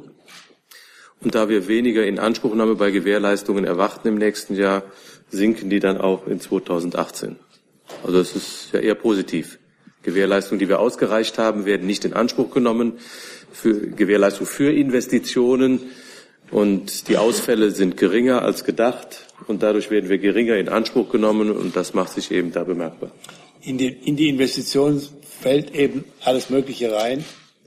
Am Ende ist aber entscheidend die Ausgaben für, für Bundesinfrastruktur, Verkehrsinfrastruktur, auch Breitband, auch Forschung und Entwicklung steigen kontinuierlich. Ja. Und dann gibt es eben die Zufälligkeiten in der Abgrenzung. Zum Beispiel hat auch die, die, die Frau Wanka äh, weiß, dass sie, und sie hat auch gleich gelacht, hat sie gesagt, ja, ich weiß schon, dass die Forschungsausgaben auch in 2019 zurückgehen, ist aber eine Zufälligkeit und sagt nicht, dass nicht kontinuierlich die Forschungsausgaben ansteigen. Herr Röser. Matthias Röser vom Verkehrsbrief. Eine Frage zum Verkehrshaushalt. Ich bin jetzt bei der Finanzplanung. Äh, es gibt bei den Einnahmen des BMVI von 2017 auf 2018 einen Sprung von ungefähr 670 Millionen nach oben. Könnten Sie den erläutern? Und ich entnehme aus der Einnahmeseite, dass Sie schon ab 2019 mit den äh, vollen Einnahmen aus der Pkw-Maut äh, rechnen. Ist das richtig? Und äh, zur Ausgabenseite von 2019 auf 2020 ist ein Sprung von zwei Milliarden nach unten. Vielleicht könnten Sie den auch erläutern. Im Verkehrshaushalt? Ja. Also, ich muss den Herrn Gatzer angucken. Weil der, der erste, der erste, die erste Frage hat, wenn ich es richtig weiß, mit der Ausweitung der Lkw-Maut zu tun. Okay. Die zweite Frage ist in der Tat mit Ja zu beantworten. Da geht die Pkw-Maut rein in 2019. Mhm. Und der dritte Punkt, äh, Auslaufen des Zukunftsinvestitions. Auslaufen, Auslaufen des Zukunftsinvestitionsprogramms. War das Ihre Frage, Herr Rosa? Das war's. Danke. Wunderbar. Das waren sogar die Antworten drauf. Bitte. Äh, Herr Minister, Sie haben über die Notwendigkeit gesprochen, einen Beitrag zu leisten zur Stabilisierung der europäischen Nachbarländer. Äh, gilt das auch für die Türkei, die mit massiven wirtschaftlichen Problemen zu kämpfen hat? Dazu habe ich ja vor kurzem schon einmal gesagt, äh, ich habe ja, wie Sie wissen, aufgrund eines Gesprächs, das die Bundeskanzlerin vor einiger Zeit mit dem türkischen Ministerpräsidenten hatte, mit meinem türkischen Kollegen Mehmet Simsek gesprochen. Er ist nicht unmittelbar mein Kollege, er ist Vizepremierminister, aber in der Türkei ist es üblich, dass bei den internationalen Verhandlungen immer der Vizepremierminister kommt und der Finanzminister eher eine innenpolitische Rolle spielt. Simsek war lange Jahre Finanzminister und Vizepremierminister war Ali Babacan. Jetzt ist Vizepremierminister Mehmet Simsek. Wir haben ein sehr gutes Verhältnis und wir haben dann, er war ja hier, wir haben lange gesprochen, was wir in einer schwierigen wirtschaftlichen Lage der Türkei, so hat er das gesagt, tun könnten, um partnerschaftlich zu helfen. Und äh, wir haben dann gesagt, okay, äh, wir überlegen mal, was wir da alles so machen können. Ich muss das auch mit anderen Ressourcen der Bundesregierung, BMW, AA, BZ-Kanzleramt besprechen, aber wir haben da schon Ideen, haben einen ganzen Katalog aufgestellt. Dann kam die Verhaftung des Journalisten und dann habe ich meinem Kollegen Simzek, mit dem ich ein gutes Verhältnis habe, sofort, und ich habe darüber nicht öffentlich, muss ja nicht jeder öffentlich da alles Mögliche sendig äh, gesagt, äh, du weißt, dass wir ganz gut auf, unterwegs sind. Wir hatten sowieso gesagt, das machen werden wir konkretisieren, vermutlich erst nach dem Referendum in der Türkei machen. Wird ja vielleicht ein bisschen, kann ja nur hoffen, nicht? Und ich habe gesagt, das wird jetzt sehr schwierig unter diesen Umständen. Und der hat auch gesagt, er verstehe das und muss man mal sehen. Aber der Rest ist nicht in der Verantwortung von Finanzministern. Aber klar ist, äh, die Antwort lautet ja. Aber natürlich muss die Türkei dafür äh, die Voraussetzungen aufrechterhalten oder auch wiederherstellen. Denn im Augenblick ist es ja wirklich in einem hohen Maße nur zum Weinen. Können wir die allgemeinen Fragen zur Türkei vielleicht gleich im Anschluss machen? Ja, es gibt noch drei, vier Fragen, die sich auf den Haushalt beziehen. Dann äh, kommen wir vielleicht gleich, wenn wir noch Zeit haben, uns ein bisschen ranhalten, äh, weil wir ja gleich auch eine Regierungspressekonferenz haben, auch noch zu weiteren Themen. Dann ist der Kollege dran. Bitte. Wochenmärkische Oder-Zeitung. Ich habe noch einmal eine Nachfrage zu den Investitionen. Ist der Rückgang, den ähm, der vorgesehen ist, ab 2020 ausschli ausschließlich auf das zurückzuführen, was zwischen Bund und Ländern vereinbart wurde oder im Wesentlichen? Und äh, die zweite Frage, wenn Sie sagen, dass wir äh, in der Zukunft den Sicherheitsbegriff äh, auch international neu diskutieren müssen, könnte am Ende dieses Diskussionsprozesses auch äh, eine Neudefinition dessen, was wir heute Verteidigungshaushalt nennen, stehen? Die erste Frage würde ich Sie bitten, nicht vom Rückgang zu reden. Weil ob die Länder, die ja mehr Mittel vom Bund bekommen, Investitionen tätigen oder der Bund ist für die Menschen zunächst einmal nicht, nicht so furchtbar wichtig. Es geht ja darum, dass, die, dass es zielführend gemacht wird. Und deswegen haben wir einen Anstieg der Investitionen. Es gibt nur in der, in der, in der Buchführung äh, gewisse Veränderungen. Äh, oder in der Verbuchung und in, damit in der statistischen Ausweisung. Das ist schon wichtig, damit wir nicht aus einem kontinuierlichen Anstieg der Investitionen plötzlich irreführenderweise nun einen Rückgang der Investitionen machen. Deswegen habe ich auch darauf vorsorglich hingewiesen. Und die andere Frage, was man, was man in der Zukunft unter Sicherheit und damit auch unter Verteidigungsausgaben und wie man die Abgrenzung zwischen innerer und äußerer Sicherheit und Ähnliches macht, sehen wird, ja, da kann ich mir vieles vorstellen. Wenn Sie nur den Bereich Cybersicherheit nehmen, da werden Sie schon sehen, dass äh, das in einem starken Maße ineinander konvergiert. Aber das übersteigt ein bisschen die Zuständigkeit des Bundesfinanzministers. Bitte schön. Was ist da? Funk, Tagesspiegel. Sie hatten jetzt mehrfach den Länderüberschuss erwähnt, Herr Schäuble. Ähm, den gäbe es ja möglicherweise gar nicht äh, ohne die Zuflüsse aus dem Bundesetat. Andersherum, äh, ohne die ähm, ähm, Mitfinanzierung von Länder- und Kommunalaufgaben durch den Bund wäre Ihr Überschuss ja noch deutlich höher. Könnte es denn sein, dass die Steuerverteilung zwischen Bund und Ländern gar nicht mehr stimmt?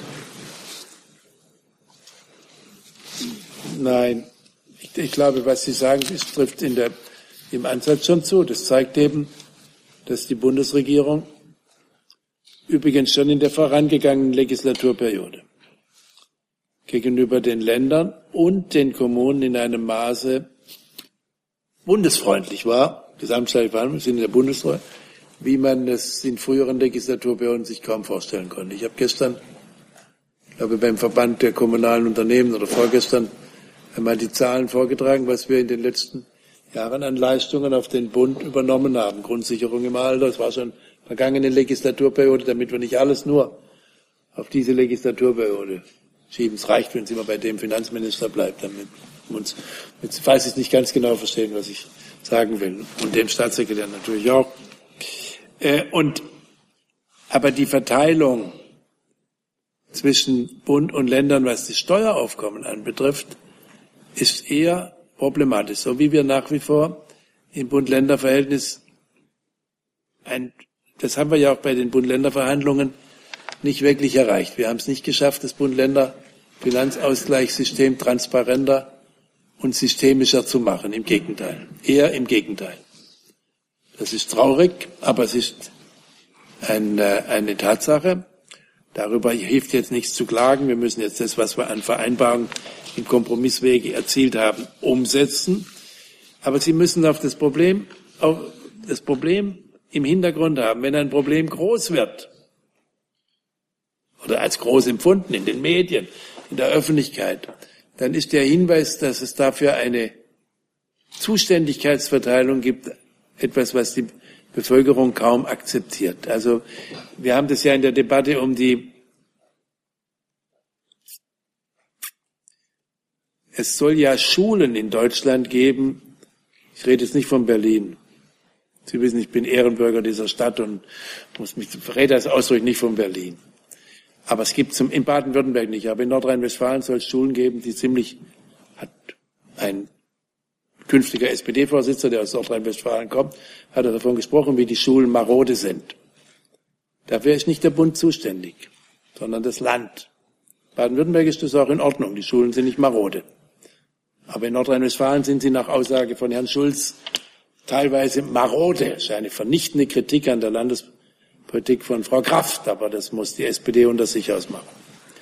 Aber der Hinweis, der Schäuble schwimmt im Geld oder der Bund und bei uns gibt's, äh, ist, ist, ist die Toilette äh, funktioniert nicht in der Schule. Und dann zu sagen, dafür ist aber nicht der Bund zuständig, sondern das Land, wird von der Bevölkerung als Ausrede begriffen. Deswegen können die Länder, sie sind immer in der Versuchung, übrigens Kommunalpolitiker auch, das kennen Sie in Berlin gar nicht, aber in Baden-Württemberg kenne ich es auch, ein Kommunalpolitiker schiebt die Verantwortung im Zweifel auf die Landesregierung. Ein Landespolitiker schiebt die Verantwortung im Zweifel auf die Bundesregierung. Ich bin ein großer Anhänger des Föderalismus, aber dann müssen wir stärker schaffen, dass Zuständigkeitsverteilungen auch so akzeptiert werden. Es wäre besser, wir würden unser Steuersystem, auch unser Sozialleistungssystem, ein Stück stärker in die Richtung reformieren, dass wir auch da eine stärkere Dezentralisierung haben. Aber wenn Sie mal zu Landespolitikern gehen und sagen Wettbewerbsföderalismus, dass also auch Länder oder Kommunen oder Bezirke in einer, einem Stadtstaat zeigen, wer kann es besser und wer kann es weniger, was ein gutes Element ist, um Leistungen zu optimieren, das nennt man Benchmarking, dann entstehen Großes, oh, um Gottes Willen, nicht? Deswegen ist genau das das Problem. Wir haben seit der Haushaltslagenrechtsprechung des Bundesverfassungsgerichts Anfang der 80er Jahre zwei Länder, den Bund und Länder wegen Haushaltsnotlage Sonderleistungen gewährt. Seit den Anfang der 80er Jahre. Nach also inzwischen 35 Jahren ist der Abstand dieser Länder zu anderen Ländern nicht kleiner durch die Notlagenhilfen, sondern größer geworden. Das zeigt, dass das, was man unter Ordnungspolitik versteht, nämlich Anreizsysteme richtig zu machen, wichtig ist. Und wenn es nicht funktioniert, geht es schief. Und unser Bund-Länder-Finanzausgleichssystem ist in der Richtung für viele Verbesserungen offen. Es ist allerdings verdammt schwierig. Du brauchst dazu Mehrheiten im Bundestag und Bundesrat.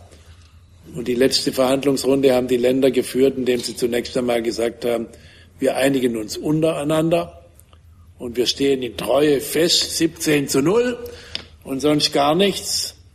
Und dann einigen wir uns, bis wir so weit sind, dass wir die Rechnung an den Bund weiterschieben können.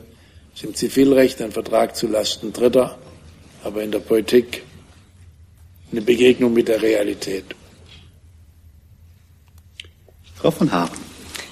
Herr Minister Schäuble, Sie haben vorhin äh, nochmal im Zusammenhang mit den Verteidigungsausgaben gesagt, Sicherheit wird, äh, wie Sie eben auch gesagt haben, vielleicht im Bereich der Cyber-Geschichten hergestellt. Sie haben aber auch nochmal auf die Entwicklungskooperation mit Afrika hingewiesen. Äh, ist das eine Art Plädoyer zu sagen, wenn von den, ich sag mal, unseren Partnern in der NATO und gerade auch aus den USA immer wieder die Forderung kommt, das Zwei-Prozent-Ziel zu sagen, es kann durchaus sein, dass wir die zwei Prozent schon erreichen, wenn dieser Sicherheitsbegriff erweitert wird. Na, ich glaube, es ist jedenfalls, habe ich aber auf die Frage eines Kollegen schon gesagt, für uns in der jetzigen Situation kein Argument zu sagen, wir brauchen unseren Verteidigungshaushalt nicht zu steigern. Ob wir exakt die 2,0 Prozent BIP in 2024 erreichen oder nicht, ist eine Frage. Da wird man sicherlich noch darüber diskutieren. Aber dass wir mehr tun müssen und dass wir aber in den letzten Jahren angefangen haben, mehr zu tun, sowohl für Entwicklungszusammenarbeit als auch für humanitäre Hilfe. Wir haben einen starken Anstieg in diesen Bereichen. Ich glaube, wir haben irgendwo da auch so eine Kurve äh, in, ausgehändigt. Äh, da sehen Sie ja die Steigerungsraten für Auswärtiges und Entwicklungszusammenarbeit sind 2013, das ist die orangene Kurve mit Abstand, die Steigerungsrate, nicht die absoluten Zahlen, mit Abstand die größten. Danach kommt Bildung und Forschung, das ist die grüne Kurve. Und dann kommt äh, Sozialausgaben und, äh, äh, und, und äh, innere und äußere Sicherheit, das konvergiert in den Steigerungsraten, immerhin. Jeweils die absoluten Größenordnungen sind unterschiedlich. Der Rest ist eine Diskussion, die auf der Ebene der Regierungen insgesamt verhandelt werden muss. Ich würde jedenfalls im jetzigen Stadium dabei bleiben, dass wir sagen, ja, wir tun mehr, wir Europäer, wir Deutsche, und zwar sowohl als auch. Und dann ist ja noch Zeit. Und ich glaube, wenn wir so, wenn es uns gelingt, wieder auch mehr Rationalität in die europäischen und internationalen Debatten zu bringen, kann es ja nur besser werden. Frau Marschall. Ähm, ich wollte fragen, ob das aus Ihrer Sicht ein glücklicher Umstand ist, dass Sie heute die Haushaltseckwerte vorstellen können und morgen den US-Finanzminister treffen, sodass Sie ihm sagen können, was Deutschland für eine nachhaltige und gute Finanzpolitik macht und ob das dann auch ein Vorbild für die USA sein könnte. Nein, ich glaube, das ist noch nicht, das ist nicht mein Zufall. Das sind einfach, ja gut, Zufall, es kommt halt, trifft zusammen. Aber es hat für ihn keine Bedeutung. Er hat völlig andere Aufgaben, Prioritäten, Handlungsparameter. Ich freue mich auf die Begegnung mit ihm. Äh, und es ist natürlich gut, dass wir uns noch vor Baden-Baden sehen, denn ich habe ja nun in dem, auf der, auf, in dem Arbeitsstrang der Finanzminister und Notenbankgouverneure in diesem Jahr die Verantwortung der Präsidentschaft. Und G20 hat ja die Aufgabe, in schwierigen Zeiten ein möglichst möglichst großen Beitrag zu mehr globaler Zusammenarbeit zu leisten. Ich will das, ich weiß schon, dass das mühsam ist, dass wir nur Schritt für Schritt vorankommen, aber wir haben ja in den letzten, in den 20 Jahren, in denen es denn die G20-Zusammenarbeit auf Finanzministerebene gibt, in der Lehman Brothers Krise ist es dann, sind dann auch ist es dann auch auf die Ebene der Staats- und Regierungschefs gehoben worden.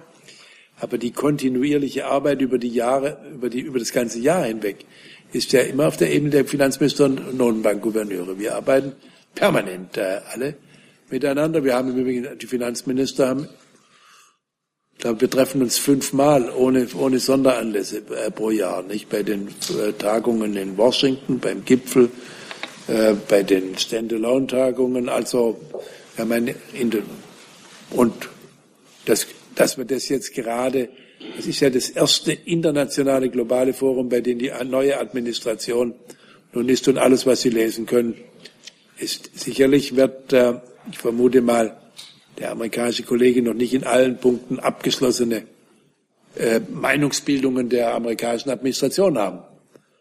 Aber äh, ich sehe dem mit Zuversicht entgegen, dass wir diesen Prozess, den wir in den letzten Jahren gut vorangebracht haben, über die verschiedenen Präsidentschaften hinweg. Ich habe in Korea angefangen, dann war, glaube Mexiko, Frankreich, ich weiß nicht mehr die genaue Reihenfolge, Russland, Australien, Türkei, China, enge Wir haben übrigens auch einen neuen chinesischen Finanzminister, den treffe ich auch am Freitagmorgen zum ersten Mal. Und es ist ja wichtig, aber wir tun unser Bestes. Ähm, können Sie mir noch kurz oder uns noch kurz erläutern, was für völlig andere Parameter aus Ihrer Sicht die USA haben, sodass sie eben keine Nullverschuldung fahren können oder keine nachhaltige Finanzpolitik machen können? Die Amerikaner, die haben, oh Gott, in, in kurzen Sätzen war, war zu erklären, was der Unterschied in Amerika ist. Sie haben eine andere föderale Struktur. Sie sind eine Weltmacht. Sie haben ein ganz anderes Verteidigungsbudget. Sie haben eine ganz andere globale Verantwortung. Äh, und und es, man kann das nicht vergleichen. Wir tun das unsere, Sie tun das Ihre. Äh, und ich hoffe auch darauf, dass Amerika auch weiterhin seine, ich würde sagen, schwer zu ersetzende Rolle als globale Führungs- und Ordnungsmacht spielt. Natürlich wird die Welt ein Stück weit kooperativer werden müssen. China spielt auch eine zunehmend große Rolle. Deswegen habe ich, als ich die Idee entwickelt habe, dass man Afrika auch auf die Agenda der G20 nehmen könnte, was eigentlich ursprünglich nicht so ganz typisch war, habe ich die Idee natürlich zuerst mit der Bundeskanzlerin besprochen und dann mit dem chinesischen Finanzminister. Und wir haben den, die, die Initiative dafür ist noch unter chinesischer Präsidentschaft lanciert worden, weil ich daraus bewusst nicht einen deutschen Sondergang machen wollte, wobei natürlich auch China und andere sich daran, auch die Argentinier, Argentinier, die im nächsten Jahr die Präsidentschaft, die sind unsere Nachfolger übernehmen werden, werden sich da sehr engagieren. Ich sehe übrigens meinen argentinischen Kollegen auch noch vor ja, Baden-Baden äh, bei der, bei der Konferenz, die wir morgen noch in Wiesbaden oder Frankfurt haben. Ich will nur darauf hinweisen, dass wir in wenigen Minuten enden müssen, weil wir dann hier eine Regierungspressekonferenz haben. Herr Kollege, Sie sind als Wir sind aber auch eine Regierungspressekonferenz. Ja, wir sind mindestens genauso wichtig. Das wollen wir gar nicht bestreiten. Oh, oh, oh. Aber es ist ja gut. Uh, Stefan Weixter, Financial Times. Um, mit Blick auf die britische Brexit-Entscheidung Gehen Sie, gehen Sie davon aus in diesem Finanzplan, dass der deutsche Beitrag in der, den EU-Haushalt steigen soll oder stabil bleiben soll? Wir haben äh, für die, für die äh, möglichen Konsequenzen aus einem Brexit in diesem Finanzplan noch ist nicht berücksichtigt. Solange das Vereinigte Königreich den Antrag noch nicht gestellt hat, wäre es auch ein bisschen früh. Im Übrigen haben wir ja einen mittelfristigen Finanzrahmen für die Europäische Union, der ungefähr deckungsgleich ist mit, dem, mit diesem Finanzplanungszeitraum. Und in diesem mittelfristigen Finanzrahmen sind ja die Verpflichtungen im Wesentlichen festgelegt. Und äh, diese Verpflichtungen hat Großbritannien übernommen. Aus denen wird sich Großbritannien ja auch nicht verabschieden können. Denn mit einem Austritt aus der EU kann man zwar künftig äh, sich nicht mehr an der EU beteiligen. Aber die Verpflichtungen, die man übernommen hat, die bestehen ja fort, können ja durch einen Austritt nicht einseitig aufgekündigt werden. Ich würde gerne, weil ich weiß, dass es da sozusagen den Bedarf gibt, dass es noch die ein oder andere Frage, vielleicht zwei, drei sozusagen zu anderen Themen, die Kollegen bitten, sozusagen zu anderen Themen zu kommen. Bitte schön. Da war ja äh, vorhin eine Frage zu. Bitte. Herr Schäuble, äh, Tyler von Jung und Naiv. Herr Schäuble, Griechenland hat die Weltbank jetzt um einen Kredit gebeten, um drängende Probleme wie Arbeitslosigkeit und soziale Sicherheit anzugehen. Damit wäre die, ein Euroland endgültig auf dem Niveau eines Entwicklungslandes angekommen. Es in dem Zusammenhang bereits von einer Blamage der EU zu lesen. Wie bewerten Sie das? Ich habe das äh, zur Kenntnis genommen. Ich habe meinen griechischen Kollegen äh, Jukli Zakalotos gefragt und er hat es bestätigt, dass sie für eine begrenzte Aufgabe die Weltbank um, ein, um einen Kredit gebeten haben.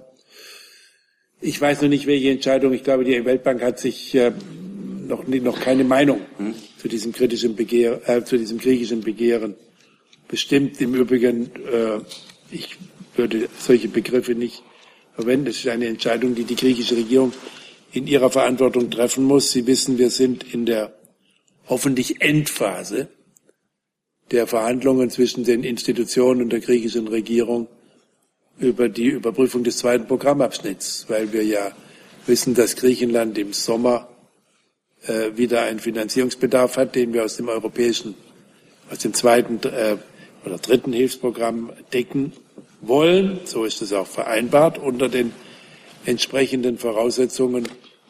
Und äh, ich hoffe, dass es auch zum, mit der üblichen Verzögerung zu einem guten Ergebnis kommt.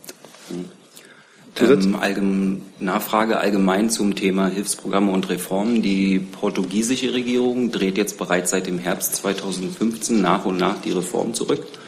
Trotz äh, mehrerer Warnungen, unter anderem auch von Ihnen. Ähm, sehen Sie das Erbe der sogenannten Austeritätspolitik in Gefahr? Weil die wirtschaftlichen Kennziffern in Portugal trotzdem erfolgreich hochgehen?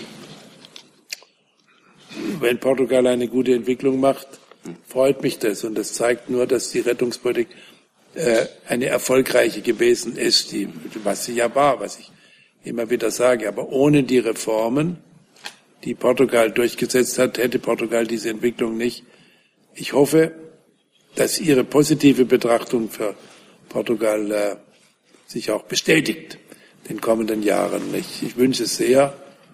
Und äh, ich weiß nicht, was Sie mit dem Begriff Austeritätspolitik meinen. Das ist eine, ja, das ist in der internationalen Debatte eine völlige Irreführung. Was Europa nicht hat, ist ein Mangel an Schulden.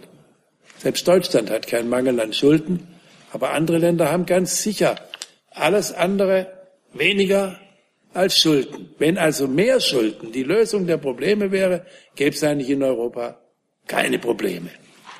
Komischerweise haben wir aber doch, und deswegen haben ja eine Reihe von europäischen Ländern vor einiger Zeit den Zugang zu den Finanzmärkten verloren. Das heißt, sie konnten sich nicht mehr finanzieren.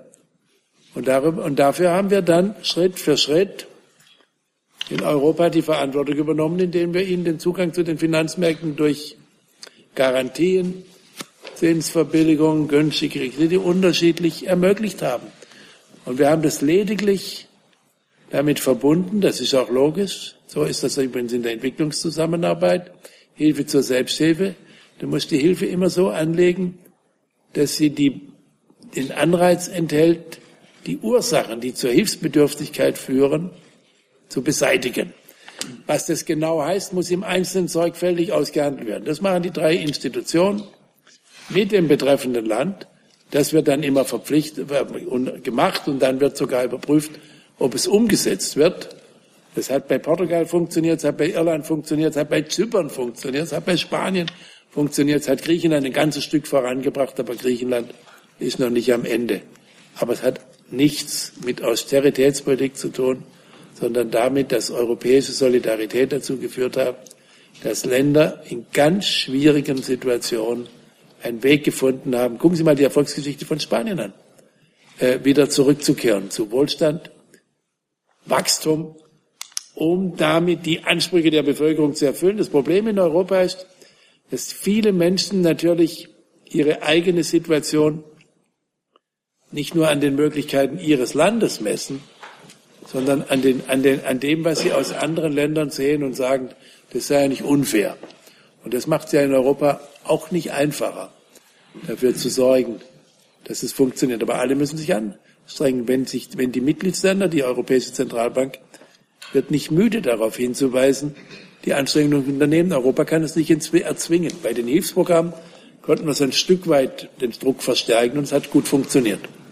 Wir haben übrigens Portugal erlaubt, wie Irland auch, vorzeitig den teureren IWF-Kredit zurückzuzahlen, was gegen die Vereinbarung war. Aber der Bundestag hat dieser Änderung des Programmes zugestimmt. Also es ist nicht so, wie Sie es darstellen. Aber meine Mahnung an Portugal ist, guckt, dass er nicht wieder ein neues Programm braucht. Liebe Hörer, hier sind Thilo und Tyler. Jung und Naiv gibt es ja nur durch eure Unterstützung. Hier gibt's keine Werbung, höchstens für uns selbst. Aber wie ihr uns unterstützen könnt oder sogar Produzenten werdet, erfahrt ihr in der Podcast-Beschreibung. Zum Beispiel per PayPal oder Überweisung. Und jetzt geht's weiter. Eine letzte Frage und ich nehme an, dass wir bei dem Thema sind, bei dem wir vorhin schon mal kurz waren, nämlich beim Thema Türkei. Nein, wir sind noch mal bei den USA. Ach so, okay, ähm, gut. Eine letzte, ich versuche kurz Frage zu fassen. Ähm, Wegen des Besuches Ihres US-Kollegen fürchten Sie, dass die USA eine Grenzausgleichssteuer einführen würden und würde Sie das in Zugzwang, Zugzwang bringen, dass auch äh, Deutschland äh, als Standort für Unternehmen steuerlich attraktiver wird? Also was ich bis jetzt äh, gehört habe, ist, dass die Überlegungen in der Administration weder im Weißen Haus noch in der Treasury schon einigermaßen in die Entscheidungsnähe geronnen sind. Deswegen äh, ich kenne, ich kenne ungefähr das System, das der Mitglied des Abgeordnetenhauses Ryan seit Jahren äh, äh, vertritt und dafür wirbt. Äh, ich weise darauf hin, dass es das Gegenteil ist von dem Mainstream, den wir in, der, in dem internationalen Doppelbesteuerungs- oder in dem Außensteuerrecht international als Mainstream haben, wo wir ja verabredet haben, dass das Ergebnis wirtschaftlicher Wertschöpfung dort besteuert wird, über die wirtschaftliche Wertschöpfung erzielt wird. Das heißt, all die Doppelbesteuerungsabkommen, auch die auf der Linie auch des OECD-Musterabkommens abgeschlossen werden, würden durch ein solches, durch ein solches anderes Prinzip in Frage gestellt. Deswegen einseitig kann das ein Land gar nicht tunlichst jedenfalls nicht machen. Würde nicht dazu raten. Ob wir global zu einer völligen Systemänderung kommen, sehe ich eher als unwahrscheinlich, jedenfalls auf die kurze Sicht an. Aber in das jetzige globale System fügen sich diese Überlegungen nicht so einfach ein, obwohl sie in sich, das ist mit vielen Besteuerungssystemen so, auch eine Menge, Argumente pro und contra haben. Aber wir sind eben international nicht auf einem, auf, in einer Situation Null, sondern wir haben, äh, ich weiß nicht wie viel, hundert Doppelbesteuerungsabkommen, die ganze Welt verflochten. Wir arbeiten daran, mit BEPS das zu reduzieren. Wir arbeiten auch, auch in Baden-Baden daran, die äh, Möglichkeiten durch äh, unterschiedliche Steuerjurisdiktionen, also ökonomische, betriebswirtschaftliche Entscheidungen, Investitionsentscheidungen nicht zu sehr unter dem Gesichtspunkt der Steuerminimierung zu treffen, sondern eher unter ökonomischen Gesichtspunkten ist natürlich insgesamt sehr viel besser, auch für nachhaltiges Wachstum. Und da muss man global auch auf, auf faire Anteile für, für die verschiedenen, die, Emerg die, die Advanced Economies, die Emerging Economies und die Developing, also für die Industrieländer, für die BRICS-Staaten, die aufschließen und für die Entwicklungsländer. Und das miteinander zu vereinbaren, erfordert viel weltweite Kooperation, aber so ist die Welt verflochten. Und das ist die Mühsal. Je näher man sich mit einem Problem beschäftigt, umso anspruchsvoller wird es. Vielen Dank, Herr Minister. Ich bitte alle die, die jetzt nicht drangekommen sind, um Verzeihung und um Nächstes Jahr. Nächstes Beim nächsten Jahr. Mal machen wir es mir da schon lange. Schönen Dank.